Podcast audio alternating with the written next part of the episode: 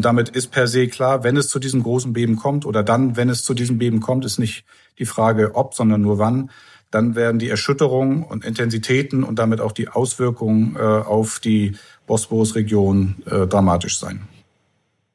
Der Bosporus. Die Nahtstelle zwischen Europa und Asien macht Istanbul zur einzigen Metropole der Welt, die sich über zwei Kontinente erstreckt. Geografisch geteilt mag Istanbul durch die Meerenge sein, dennoch ist die euroasiatische Megacity mit ihrer Lebensader Bosporus ein Schmelztiegel der Kulturen. Istanbul und der Bosporus, unser Themenmonat bei Explore, dem National Geographic Podcast. Schön, dass ihr dabei seid. Das Leben pulsiert rund um den Bosporus und die Erde, die tut das auch. Und zwar regelmäßig. Das nächste große Erdbeben, das wird nicht mehr lange auf sich warten lassen. Da sind sich die Experten leider, muss man sagen, einig. Und wie man sich rund um den Bosporus auf eine mögliche Katastrophe vorbereitet und welche Szenarien da wahrscheinlich sind, das ist heute unser Thema. Byzanz, Konstantinopel, Istanbul. Während Griechen, Römer und Osmanen kamen und gingen, haben die heimlichen Herrscher über den Bosporus alle Zeitenwenden relativ ungerührt überstanden. Es sind die Katzen Istanbuls. Sie werden gehegt und gepflegt und manche haben echten Kultstatus. Und alle zusammen machen Istanbul zur Welthauptstadt der Katzen. Über sie zu sprechen, das bedeutet tief in die Seele dieser Stadt zu blicken. Und auch das machen wir in dieser Folge. Also, Themenmonat Istanbul und der Bosporus. Folge 2, Wissenschaft und Natur.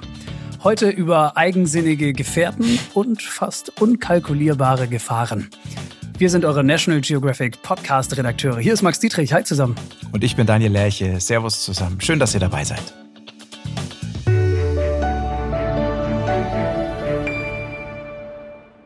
Also, Runde zwei zum Bosporus. Wir freuen uns sehr, dass es mit dieser spannenden Region weitergeht. Und zum Einstieg in diese Folge gibt's wie üblich unsere Top drei Fakten über die Region rund um den Bosporus, von denen ihr hoffentlich äh, noch nie was gehört habt. Ja? Unser Wissen to go für euch. Daniel. Fakt eins: Gefährliche Strömungen.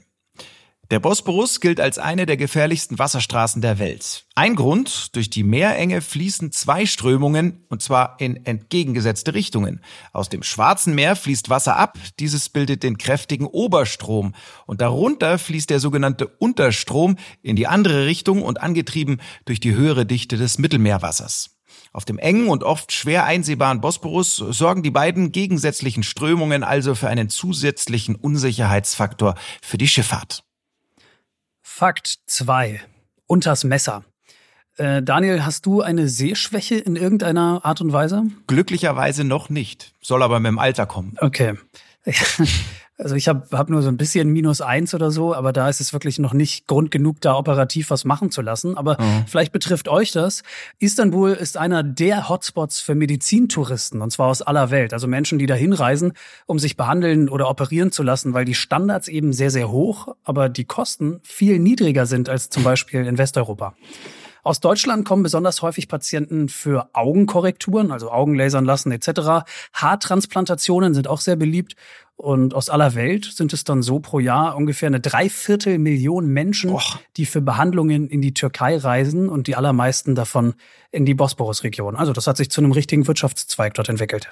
Oh, noch nie gehört. Schau an. Max, äh, wenn du schon keine richtige Sehschwäche hast, hast du vielleicht einen Flugzeugträger? Ich habe einen alten klapprigen Motorroller. Kann ich damit irgendwie dir weiterhelfen oder? Nee, weil damit kommst du nicht durch den Bosporus. Okay. Fakt drei: Klare Regeln. Wer durch den Bosporus ins Schwarze Meer fahren darf, das ist strikt geregelt. Handelsschiffen garantiert die Türkei die freie Passage. Für Kriegsschiffe gelten aber Restriktionen. Die wichtigsten, die Durchfahrt muss rechtzeitig vorher mitgeteilt werden. Nur U-Boote von Anrainerstaaten dürfen passieren. Schiffe von Nicht-Anrainern dürfen nur einen vorgegebenen Zeitraum im Schwarzen Meer bleiben und Flugzeugträgern ist die Durchfahrt grundsätzlich verboten. Also, Flugzeugträger bitte in der Garage lassen, entgegengesetzte Bosporus-Strömungen, Skalpell und Tupfer in Istanbul und die Durchfahrt regeln ins Schwarze Meer. Unsere drei Fakten für euch. Wir haben in unserer ersten Bosporus-Folge ja viel über die Schönheit Istanbuls gesprochen, über die mhm. kulturelle Vielfalt, über diese unglaubliche, wirklich unglaubliche Historie, die vielschichtigen Bräuche und Gepflogenheiten und natürlich über die beeindruckende Architektur. Genau, aber wenn wir uns die Geschichte von Istanbul mal anschauen, dann fällt eines wirklich mhm. ganz besonders auf. Diese Metropole, die ja wirklich sehr prachtvoll ist, ja, sehr stolz, die wurde immer wieder in Schutt und Asche gelegt und zwar gründlich. Und da war nicht nur der Mensch dran schuld. Auch, aber eben nicht nur, nach dem Mensch die größte Gefahr Erdbeben. Oft genug haben sie die Stadt heimgesucht. Das letzte schwere Beben, das ereignete sich im August 1999. Tausende Menschen starben damals in der Nordtürkei und in der Region Istanbul. Man muss sich das wirklich wie so ein kollektives Gedächtnis vorstellen, ja. Das sind mhm. Horrorerinnerungen, die viele Istanbuler teilen an diese große Katastrophe, was es ja einfach war. Und diese Erdbebengefahr, die ist Vergangenheit, sie ist Gegenwart, sie ist Zukunft am Bosporus und ein wirklich extrem spannendes Thema. Und äh, Daniel, du hast dich da durchgewühlt. Ich bin mega gespannt, äh, was für Geschichten du mitgebracht hast, weil Erdbeben sind jetzt äh, auch, wenn man bei National Geographic arbeitet, trotzdem jetzt kein alltägliches Thema, sage ich mal. Ja, also das da macht man sich jetzt nicht jeden Tag so wahnsinnig viele Gedanken drüber. Es berührt uns ja eher selten hier im Alltag und äh, deshalb bin ich sehr, sehr gespannt, äh, was du berichtest heute. Ja, also zusammengefasst ist es leider genau so, wie du es gerade schon angesprochen hast. Also im Endeffekt ist es das berühmte Damoklesschwert, das da über Istanbul und der Region mhm. hängt. Ähm, ich habe wirklich das, das halbe Internet quer gelesen, ähm, aber alle Fragen könnte ich äh, dir trotzdem niemals beantworten. Ich habe es ja nicht studiert. Deswegen mhm. habe ich mir sehr kompetente Hilfe geholt und zwar von jemandem, der es studiert hat, ähm, von einem der anerkanntesten Erdbebenexperten Deutschlands nämlich. Guten Tag, mein Name ist Marco Bonhoff. Äh, ich bin äh, Geophysiker am Deutschen Geoforschungszentrum in Potsdam, wo ich eine Arbeitsgruppe zum Thema Geomechanik und wissenschaftliches Bohren leite und äh, zudem bin ich Professor für experimentelle und Bohrlochseismologie an der Freien Universität in Berlin. Und unterschlagen hat Herr Bohnhoff noch, dass einer seiner Forschungsschwerpunkte Istanbul und die Bosporusregion ist. Vor allem ganz kurz, so viel Zeit muss sein. Ja. Zitat, Professor für Bohrlochseismologie. Ja? ja. Was es nicht alles gibt. Okay. Ernstes Thema und es gibt trotzdem was zu schmunzeln. genau. Äh, erzähl mal kurz, wie ging's los? Also erstmal Grundlagen aufbauen, das wäre ja wahrscheinlich gut, oder? Also zumindest für mich, äh, beziehungsweise für jeden unserer Hörer äh, hilfreich, glaube ich. Grundlagen aufbauen, absolut. Zum Einstieg ähm, sollte man die haben. Ja? Erstmal ganz grob, wie funktioniert Erdbebenforschung eigentlich? Na, da gibt es verschiedene Methoden. Äh, da gibt es zum einen die reine Simulation am Computer, wo Erdbebenmodelle äh, quasi synthetisch gerechnet werden. Dann gibt's zum Zweiten ähm, Messung im Labor, wo wir quasi Erdbebenprozesse nachstellen können und auch ein bisschen schrauben können an den Rahmenbedingungen. Auch daraus ziehen wir dann wichtige Erkenntnisse für Feldmessung und äh, das Wichtigste bleiben dann letztlich auch die Feldmessung, wo wir also im Gelände Erdbeben messen. Da haben wir keinerlei Kontrolle. Das heißt, wir setzen unsere Messgeräte aus und warten, was kommt, ähm, aber können da dann eben uns äh, die Erkenntnisse aus Labor und, und von Modellierung zunutze machen, um dann die Daten bestmöglich auszuwerten und letztlich dann auch die äh, Erdbebenprozesse in der Natur äh, besser verstehen zu lernen.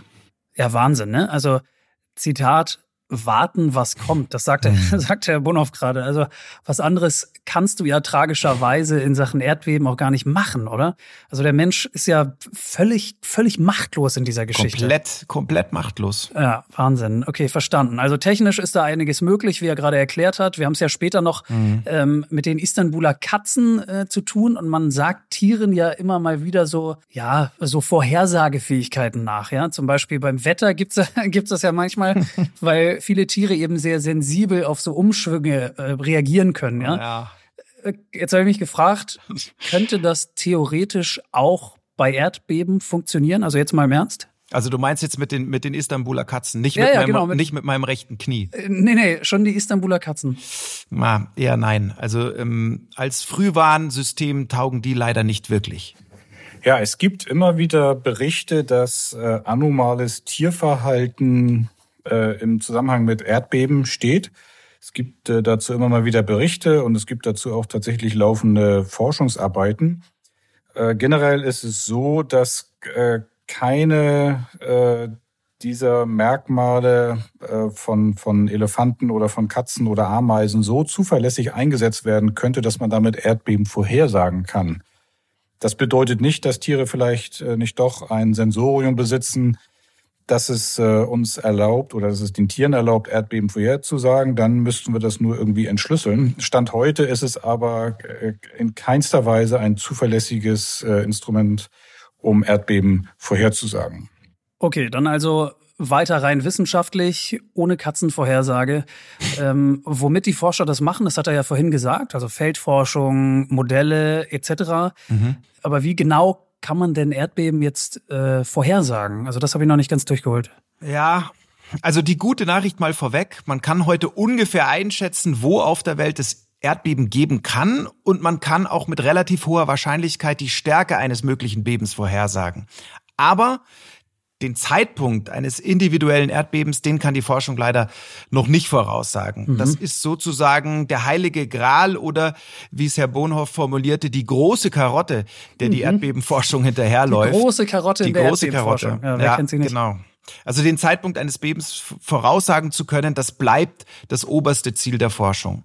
Und für die Bosporus-Region und speziell für Istanbul steht leider fest, dort wird es wieder zu einem schweren Beben kommen und zwar leider, leider eher früher als später.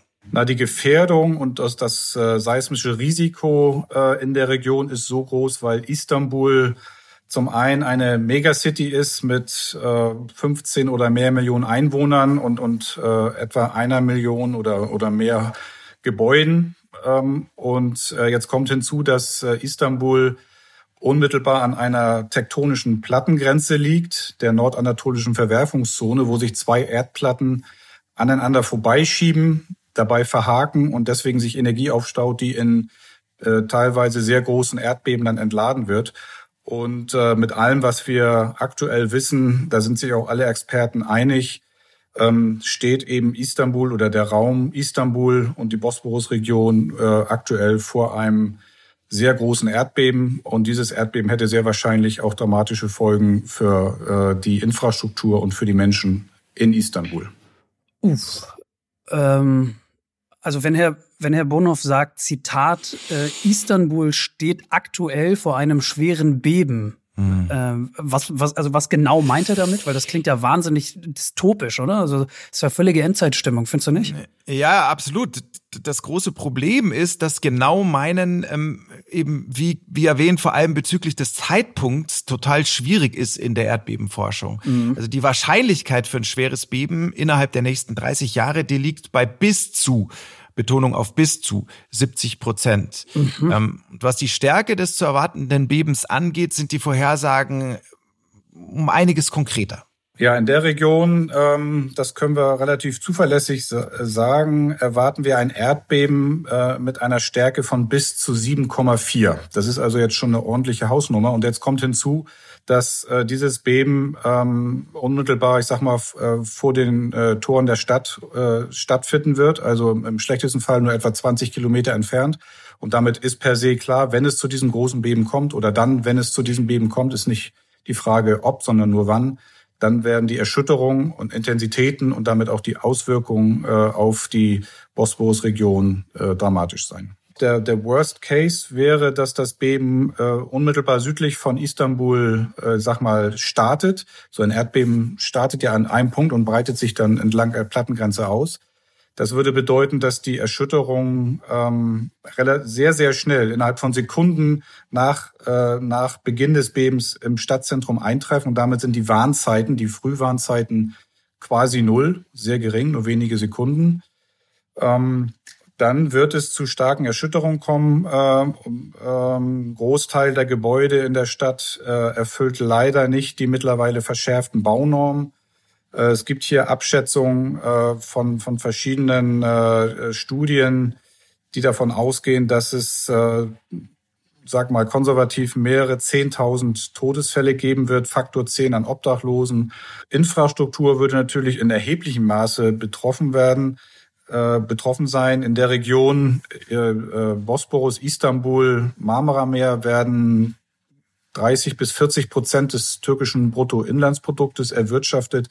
Das heißt, so ein starkes Erdbeben hätte ganz sicher auch äh, Auswirkungen auf die Türkei insgesamt.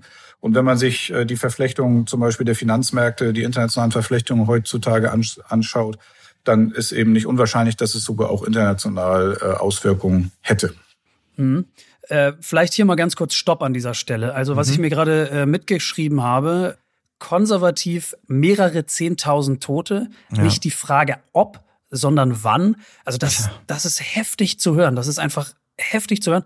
Stärke 7,4 sagte er noch. 10 ist das höchste, oder? Ja, Jein, also größer gleich 10 ist das höchste. Das heißt also, ah, okay. theoretisch geht es sogar noch höher. Das bedeutet dann allerdings auch schon globale Katastrophe. Und 7,4 könnte für eine zumindest regionale Katastrophe schon mehr als ausreichen, wie er eben ja auch erklärt hat.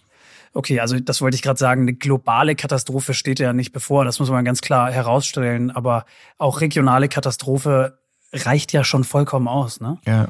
Äh, Vorwarnzeit nur wenige Sekunden das habe ich richtig verstanden? Das hast du richtig verstanden, ja. Also ähm, Gegenbeispiel, Mexico City, auch eine Stadt, ähm, die ja immer von Erdbeben bedroht ist. Da hätte man bis zu einer Minute Vorwarnzeit. In Istanbul kann praktisch nicht mehr reagiert werden. Das finde ich auch schön, bis zu einer Minute. Vielleicht ist das äh, für Erdbeben Vorhersagemaßstäbe viel, aber das ist mhm. ja auch, also wenn wir mal ehrlich sind, im Grunde nichts, ja, um, um irgendwie ja. so eine riesige Stadt. Ja, also es, aber es reicht ja zumindest, wenn ähm, die äh, Prozesse gut funktionieren. Es reicht ja dann zumindest schon äh, für viele Leute wahrscheinlich noch ihre Häuser zu verlassen. Und mhm. das ist natürlich ein ganz wichtiger Punkt. Ah, okay, verstehe. Also ja ist die Stadt Istanbul jetzt, äh, nicht Mexico City, sondern Istanbul, ist die mhm. dem Ganzen dann schutzlos ausgeliefert? Oder kann, also, kann man da irgendwas tun? Weil ich glaube, äh, jetzt wäre, wäre der Zeitpunkt für gute Nachrichten, ja. nach dem, was Serbo noch verkündet hat. Ja, also immerhin diese paar verbleibenden Sekunden, die werden schon noch genutzt. Ähm, folgendermaßen hat er mir das erklärt.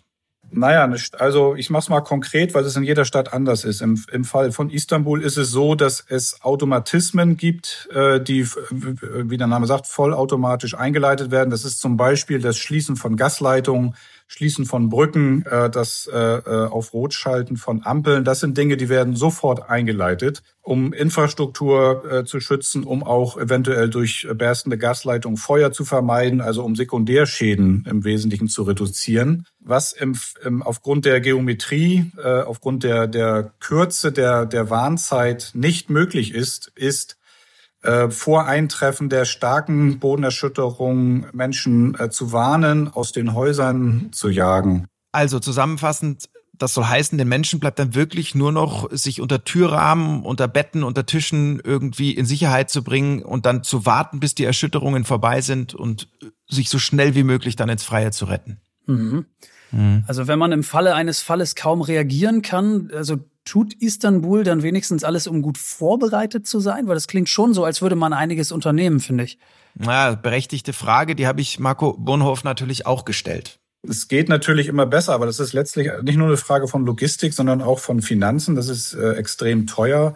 Istanbul hat jetzt eine lange Siedlungsgeschichte und aufgrund der speziellen Art der Siedlungsgeschichte ist es eben dort so, dass ein Großteil der Gebäude eben nach heutigen Maßstäben nicht erdbebensicher gebaut wurde und es auch nicht ganz einfach ist, diese Gebäude nachzurüsten. Von daher sprechen wir hier schon von einem extrem großen Aufwand, äh, wenn man jetzt zum Ziel hat, und das ist natürlich auch das Ziel der, der äh, Behörden vor Ort, Istanbul, ich sag mal, etwas platt formuliert, erdbebensicher zu machen. Mhm. Soll heißen, äh, die Stadt Istanbul tut, was sie kann, aber die Rahmenbedingungen, die sind eben alles andere als günstig, weil die Stadt liegt nun mal, wo sie liegt. Mhm. Ähm, aber ich sag dir ganz ehrlich, also in meinen Kopf will das noch nicht so richtig rein, ja. Also irgendwas muss man doch tun können. Das ist ein komplettes Pulverfass. Ich meine, also könntest du da ruhig schlafen, wenn du da wohnen würdest? Ich finde das unglaublich. Ja, also ich finde es auch unglaublich. Ich will auch äh, ehrlich gesagt gar nicht genau wissen, was das mit der Psyche eines Menschen langfristig alles anrichten kann. Also ähm, ich glaube, entweder du ähm, siehst es komplett fatalistisch oder mhm. äh, du, oder du wechselst die Stadt, weil äh, ja, wie du sagst, die sitzen da auf einem ja. auf einem Pulverfass. Ähm, aber natürlich gibt's wie meistens zumindest einen kleinen Hoffnungsschimmer, was die Erdbebenforschung angeht. Nochmal, es ist nicht die Frage, ob, sondern nur wann. Ähm, früher oder später wird es zu einem Beben dieser Stärke kommen. Unabhängig davon arbeiten und forschen wir aber aktuell an Ansätzen, um äh, zumindest eine Kurzzeitwarnung äh, doch eventuell zu realisieren, sowas wie eine Fieberkurve, wo man dann zumindest Minuten oder Stunden vor einem Erdbeben warnen könnte. Hier gibt es aktuell äh, laufende Forschungsprojekte, äh, die auch, sage ich mal, ermutigen, ähm, aber um dies dann auch in die Tat, um in, und letztlich äh, Frühwarnsysteme vor Ort umzusetzen, äh, wird es noch einiges an, an Forschungsbedarf äh, haben. Also bleibt zu hoffen, dass die Frühwarnsysteme vor dem nächsten großen Beben so weit ausgereift sind, dass sie der Stadt dann die nötigen extra Sekunden oder Minuten im besten Fall dann äh, an Vorwarnzeit geben, äh, die sie ja ganz offensichtlich ganz, ganz dringend braucht. Ja, bleibt zu hoffen. Mehr kann man leider aktuell nicht tun. Vielen Dank jedenfalls an Professor Dr. Marco Bonhoff für diese sehr spannenden Einblicke.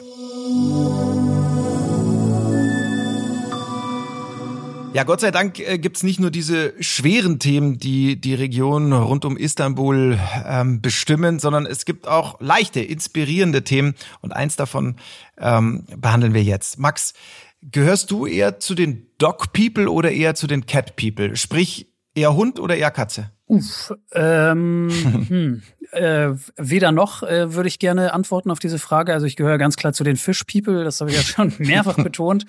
Äh, wenn das nicht geht, dann weiß ich nicht.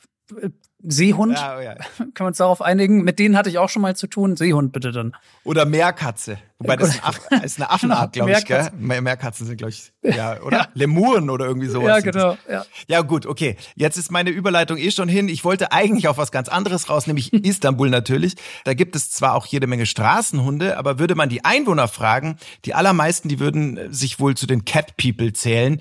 Der muslimische Glaube spielt da sicher eine Rolle. Schließlich hat eine Katze den Propheten Mohammed angeblich vor einer giftigen Schlange gerettet. Hm, okay, das war mir auch neu. Also ich bin mit Katzen aufgewachsen und mhm. konnte mich trotzdem nie so recht mit denen anfreunden. Also das muss ich ganz ehrlich zugeben. Aber äh, da geht es vielen ähnlich. Tatsächlich ist in den meisten muslimischen Ländern das Konzept Haustier weit weniger verbreitet als äh, bei uns in Europa. Ja. Fest steht aber auch, dass gerade in Istanbul, da pflegen die Menschen ja so ein ganz besonderes Verhältnis zu ihren Straßenkatzen. Ja, das gilt mittlerweile auch als inoffizielle Welthauptstadt der Katzen. Und deswegen war ja äh, für uns beide auch relativ schnell klar, nach so einer kurzen ersten Recherche über Istanbul und über Istanbuls Katzen. Da wollen wir unbedingt mehr wissen. Und ähm, wenn schon alle verrückt nach Katzenvideos sind, warum nicht auch mal ganz innovativ, ja, ein Katzeninterview führen? Katzeninterview, ja. Genau. Und das haben wir gemacht und daraus geworden ist viel, viel mehr als einfach nur irgendein schnödes Katzeninterview viel mehr, ja. Das müssen wir an dieser Stelle wirklich betonen. Damit hatten wir im Vorfeld gar nicht gerechnet. Aber das Thema, das hat plötzlich eine Tiefe bekommen. Also das war einfach klasse, mhm. total spannend. Die Katzen sind nämlich wirklich Teil der Seele dieser Stadt. Man kann es wirklich nicht anders sagen. Und äh, deshalb geben diese Katzen wirklich einen Blick ins Allerinnerste der Kultur dieser Metropole. Gesprochen haben wir mit Christiane Schlötzer, die langjährige Istanbul-Korrespondentin der Süddeutschen Zeitung, hat immer wieder über die Katzen ihrer zweiten Heimat berichtet. Und ich kann euch nur empfehlen, ähm, jetzt beim Interview auch immer so ein bisschen auf die Zwischentöne zu hören. Äh, da erfahrt ihr echt extrem viel über die Stadt. Zuallererst wollten wir von ihr wissen, ob sie da auch eine Lieblingskatze hatte. Ähm, das scheint in Istanbul ja wirklich zum guten Ton zu gehören. Also, Frau Schlötzer? Ja, ich hatte eine Lieblingskatze, aber die wohnte nicht bei mir in der Straße. Die wohnte in einem Restaurant, in einem ganz besonderen Restaurant. Das Restaurant hieß Mythos und das war im alten Haiderpascha Bahnhof, also auf der asiatischen Seite der Stadt. Die Katze war ganz, ganz grau, sehr, sehr dick und sie hieß Duman, wie der Rauch sozusagen. Und Sie, sie lebte in dem Restaurant. Natürlich lebte sie dort besonders gut, weil in einem Restaurant fällt ja immer etwas ab. Und sie wurde auch sehr viel gestreichelt. Sie lag nämlich immer sehr schön dekorativ irgendwo auf einem Stuhl. Und die Gäste kannten sie. Aber leider ist Duman äh, nicht mehr unter uns. Das klingt ja fast schon wie so ein, ja, inoffizielles Maskottchen äh, dieses Restaurants, oder? Es ist so, dass die Katzen eigentlich ihre Besitzer wählen, nicht umgekehrt. Also Katzen suchen sich einen Platz. Es gibt da ganz verrückte Geschichten. Es gibt zum Beispiel eine U-Bahn-Katze, die am Taksim lebt. Also das ist nun der belebte, belebteste U-Bahnhof der Stadt. Und in dieser Metrostation lebt am Ausgang einer Rolltreppe lebt eine Katze. Und das schon ziemlich lange. Und die Leute fragen sich immer, ja, warum lebt die Katze dort? Äh, ganz klar, weil sie wird dort gefüttert. Es haben hier Leute sogar Pappkarton hin, so ein kleines Häuschen. Und äh, Leute gehen vorbei, streicheln sie, füttern sie. Also das ist sozusagen ein ganz normales Verhalten in Istanbul. Und so wählen sich die Katzen auch Restaurants, sie wählen sich einen Moscheehof, ein Museum, ein Konzertsaal, ein Studienraum an der Universität. Und es ist sehr selten, dass die Katzen dort wirklich vertrieben werden. Also mir war das bis zu Beginn unserer Recherchen ehrlich gesagt vollkommen neu. Ja, also mir war die Bedeutung der Katzen für Istanbul einfach überhaupt gar nicht klar. Und äh, wie wahrscheinlich nirgendwo sonst sind Katzen in Istanbul eben auch Teil des Alltags, ja, der Alltagskultur. Ähm, wie macht sich das noch im Stadtbild bemerkbar? Ja, sie sind eigentlich überall und äh, liegen dekorativ herum auf einem Mäuerchen. Sie laufen über die Straße. Sie äh, leben, wie gesagt, in Restaurants. Äh, vor allem auch auf, den, auf, der, auf der Galata-Brücke, wo es sehr viel äh, Fischer gibt, die dort ihre, ihre Plastikeimer haben mit den kleinen Fischen, die sie gefangen haben. Und da fällt natürlich auch immer was ab. Also im Fischmarkt leben zum Beispiel auch viele Katzen. Und auch da werden sie nicht vertrieben. Man wirft ihnen eigentlich die Abfälle zu. Okay, es kann mal sein, dass jemand mal mit dem Fuß nach einer Katze tritt, wenn sie ganz, also wirklich zu frech wird und irgendwo versucht, äh, auf, auf die Fischauslage zu springen. Aber das passiert eigentlich nicht, weil die Katzen wissen, wie sie sich zu verhalten haben. Sie sind eigentlich die Herrinnen und die Herren dieser Stadt, muss man sagen. Vielleicht klingt das ein bisschen übertrieben, aber sie sind einfach überall und so integriert in das normale Leben. Und das macht sich ja noch an einigen anderen Dingen so im Stadt- und Straßenbild bemerkbar, oder? Ja, es gibt es gibt natürlich äh, ein paar sehr lustige Straßenschilder. Da steht dann irgendwie kreuzende Katze, Achtung, freilaufende Katze drauf. Äh, ein Warnschild. Das sind äh, Schilder, die die gibt's nicht so häufig, aber sie gibt es und es sieht immer sehr lustig aus. Sie werden auch viel fotografiert, weil sie doch sehr ungewöhnlich sind. Aber es gibt auch die sogenannten KDF, also Katzenhäuser, kleine gebaute, gezimmerte aus Holz, aus Pappkarton, am Rand von Straßen, auch größere mit mehreren Zimmern sozusagen. Da liegen dann Decken drin oder Kissen. Leute gehen vorbei und tun ein bisschen Futter rein. Und es gibt Leute, die machen das sozusagen immer. Die gehen auf dem Nachhauseweg vorbei und haben ein, ein, ein Beutelchen dabei, ein Plastiktütchen und da ist ein bisschen Leber drin oder ein bisschen äh, Trockenfutter und das Wasser wird nachgefüllt von den Katzenhäusern. Also Leute machen das einfach. Istanbul hat ja den inoffiziellen Titel Welthauptstadt der Katzen. Weit über 100.000 Katzen sollen in der Stadt leben. Warum haben sich die Tiere denn ausgerechnet Istanbul ausgesucht? Naja, es ist ja ein, äh, ein sehr kommoder Platz für, für Katzen. Ich habe schon gesagt, Fische gibt es sehr viele. Das Meer und die Katzen hängen natürlich eng zusammen. Katzen sind früher auf Schiffen mitgenommen worden, damit sie dort die Mäusepopulationen kurz halten, damit nicht die ganzen Getreidevorräte auf einem Schiff zum Beispiel aufgefressen werden. Schiffe waren ja sehr lange unterwegs, Handelsschiffe. Und viele Handelsschiffe haben natürlich im Hafen von Istanbul festgemacht, auch in historischen Zeiten. Dadurch gibt es auch eine sehr verschiedenartige Katzenpopulation natürlich. Und dann sind die die Katzen sind gewandert auch natürlich.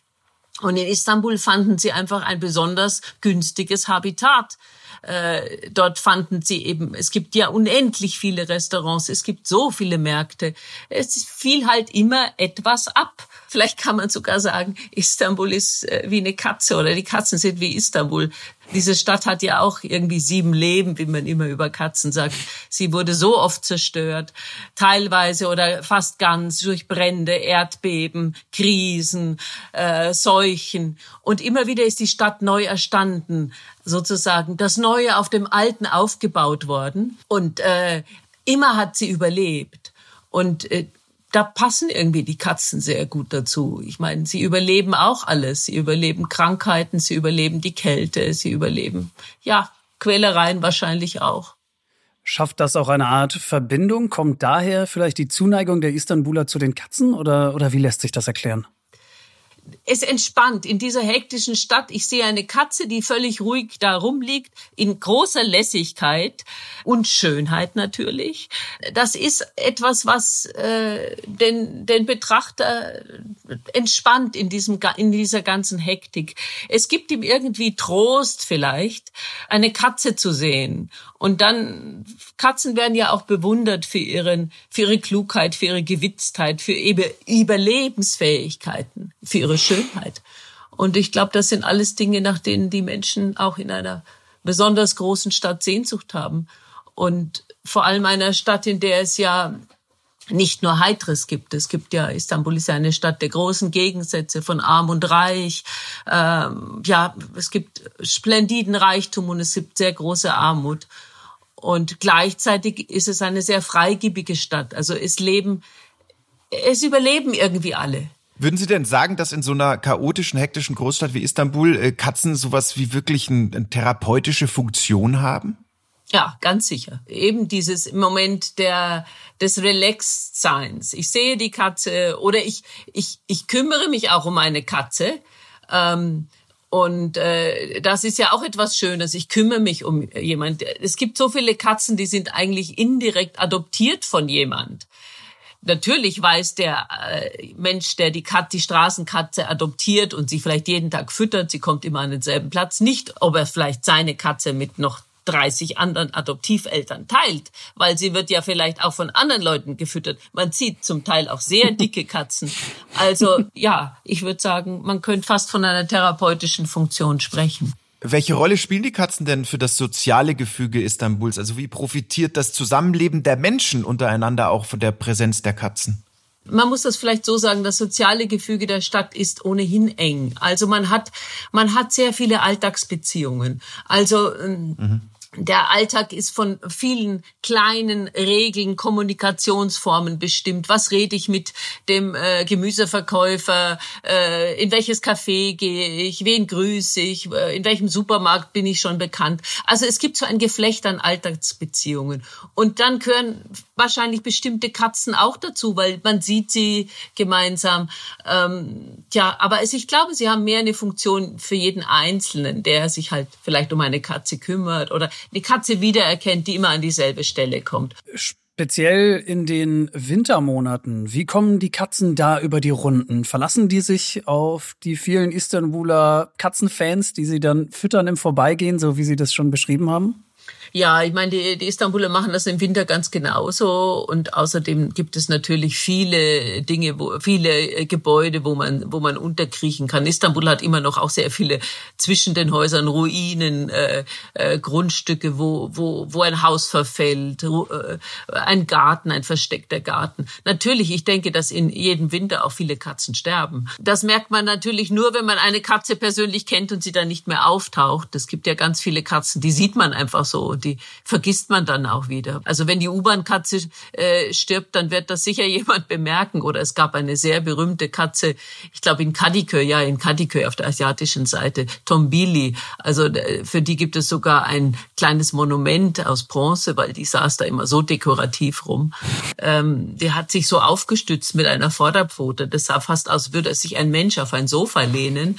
Das war sozusagen ihre eigene Art und äh, dadurch ist Pummelchen, wie das übersetzt heißt, äh, ist sehr berühmt geworden. Und äh, also vielleicht kann man sagen, für das soziale Gefüge ist das natürlich dann interessant, weil da gab's äh, mehr als 15.000 äh, Unterschriften unter einer Petition und da haben sich Leute zusammengeschlossen und haben gesagt, wir machen jetzt ein Denkmal für sie. Und das hat dann eine Künstlerin äh, gemacht, das kleine Bronzedenkmal und ähm, ich glaube, die Stadtverwaltung hat das dann sogar bezahlt. Also das sind das sind so so kleine Dinge, die die die Leute natürlich in in ihrer Umgebung verbinden. Also in Istanbul ist ja sehr stark die Mahalle, das also das kleine Viertel, in dem man wohnt, das hat oft noch sehr starke soziale Bezüge und dazu gehört dann eine bestimmte Katze oder auch ein bestimmter Straßenhund. Also da darf das verbindet dann auch Leute. Sie haben lange in Istanbul gelebt und gearbeitet, ähm, sind ja zwangsweise wie jeder Istanbuler mit Katzen in Berührung gekommen. Ähm, wenn Sie jetzt mal so die letzten Jahre Revue passieren lassen, welche Anekdote zu den Istanbuler Katzen ist Ihnen ganz besonders in Erinnerung geblieben? Was ist, was ist so eine Geschichte, die Sie Ihren Freunden und Verwandten hier in Deutschland erzählen, wenn die mal nach Istanbuler Katzen fragen? Also eigentlich erzähle ich immer, als ich einen, einen berühmten äh, Dichter interviewt habe, und äh, wir waren in einem Café verabredet und ich war ein bisschen früher da und äh, habe einen schönen Tisch ausgesucht. Und als ich saß, setzte sich mir gegenüber eine dicke, fette Katze auf den, auf den Stuhl gegenüber. Und äh, dann kam der Dichter. Und was machte der Dichter? Er ließ die Katze sitzen und holte sich den dritten, einen dritten Stuhl. Und dann habe ich ihn auch gefragt, warum. Und er sagte, ist doch klar, eine Katze vertreibt man nicht. Und äh, ich habe das später oft beobachtet, äh, meistens nur noch aus dem Augenwinkel in einem Café, weil es mir so selbstverständlich war. Aber damals war es mir noch nicht so selbstverständlich, als ich das sozusagen zum ersten Mal erlebt habe. Sehr schön waren auch die Katzen in einem Buchladen in Simurg. Simurg war ein linker Buchladen, ein berühmter linker Buchladen in Istanbul. Da war ich immer wieder und habe Bücher gekauft und ähm, eine Katze lag oben auf dem auf dem Bildschirm. Ähm, des, äh, des Ladenbesitzers, besonders dekorativ. Die war sehr berühmt, die Katze. Und war wirklich fast wie so ein Bildschirmschoner. Und alle kannten die Katze. Leider gibt es diesen Buchladen nicht mehr. Es wurden sehr viele, leider wurden mehrere Buchläden in letzter Zeit äh, geschlossen. Und damit werden natürlich auch äh, Plätze, an denen Katzen einfach natürlicherweise immer geduldet werden, werden auch äh, zum Teil äh, vernichtet. Aber die, die, die Katzen lassen sich das halt nicht bieten und kommen wieder zurück. Nur werden sie dann nicht überall so geliebt und so, äh, so äh, gut behandelt wie, wie in so einer Buchhandlung, in der wirklich die Katzen nicht nur in den Buchregalen lagen, sondern auch im Schaufenster. Und manche Leute sind wahrscheinlich auch deshalb in diesen Buchladen gekommen, weil sie mal wieder gucken wollten, wie geht's den Katzen dort. Das war sehr berühmt. Und heute, ich meine, wenn diese großen Modekettenläden äh, dann die, die zentrale Einkaufsstraße erobern, also da würde sich jetzt kein, keine Katze mehr reintrauen. Es gibt ja auch jede Menge Straßenhunde in Istanbul. Ähm, sind da Konflikte nicht eigentlich vorprogrammiert? Ähm, es ist eher so, dass die Katzen untereinander manchmal nicht so gut auskommen. Sie streiten, man hört nachts schon ziemlich viele Katzen schreien und miauen und kämpfen und äh, da, wird, da werden schon Kriege ausgetragen auf den Straßen. Also da ist schon manchmal eine Art Bürgerkrieg, muss man sagen. Katzenbürgerkrieg, weil natürlich gibt es rivalisierende Kater und dann, dann geht das nachts auch zur Sache. Und man sieht auch ziemlich viele zerfetzte Kater, die schon einige Kämpfer hinter sich gebracht haben. Wir fassen noch mal zusammen. Also Katzen werden in Istanbul teils Monumente gebaut, ihnen werden kleine Häuser gebaut mit verschiedenen Zimmerchen, wo die Leute Futter hinstellen, ihr Wasser auswechseln. Ähm, die Katzen haben Ehrenplätze sogar in Cafés am Tisch der Gäste. Also sagen Sie mal, äh, gibt es auch Katzen, denen es in Istanbul schlecht geht?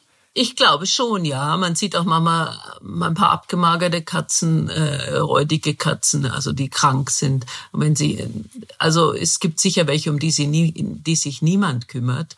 Aber äh, letztlich, glaube ich, geht's den aller, allermeisten gut.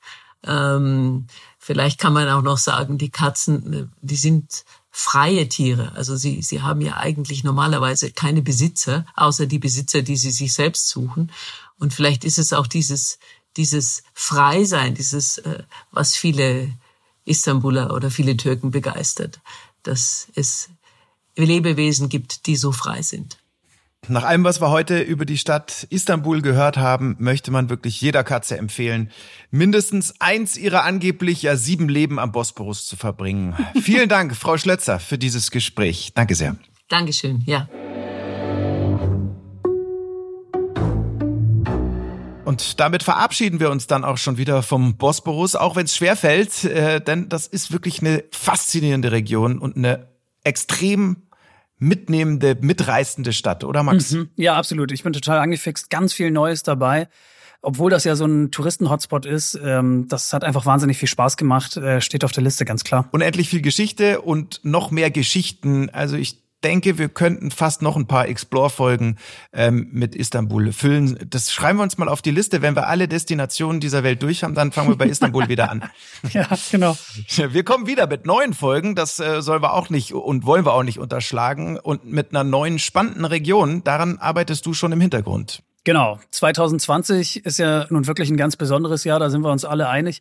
Nicht nur wegen der Corona-Pandemie, aber auch deshalb werden viele wieder im eigenen Land wegfahren. Mhm. Und das machen wir auch, zumindest akustisch. Wir sind endlich mal wieder in heimischen Gefilden unterwegs und nehmen euch mit an die deutsche Ostseeküste.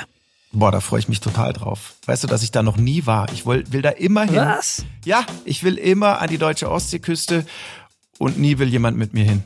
Okay, Daniel, diese Folge wird auch für dich sein. Ähm, ich habe mit einem Mann gesprochen, der wohl einen der gefährlichsten Jobs Deutschlands hat.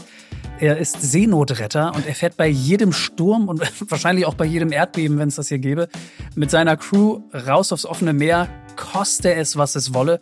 Und er verrät euch wirklich abenteuerliche Geschichten aus der Seenotrettung. Also es wird echt richtig, richtig gut. Cool, da freue ich mich schon drauf. Sehr sogar. Eure Fragen, Anregungen und natürlich auch konstruktive Kritik, die schickt ihr bitte an explore.podcast.netgeo.com. Und äh, solltet ihr andersrum auch gerne mal Post von uns bekommen, dann sei euch der neue National Geographic Newsletter empfohlen.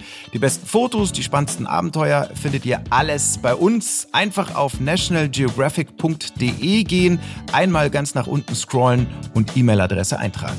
So, und das war's jetzt auch von uns. Macht's gut, tschüss und bis zum nächsten Mal. Dann an der Ostsee. Bis bald.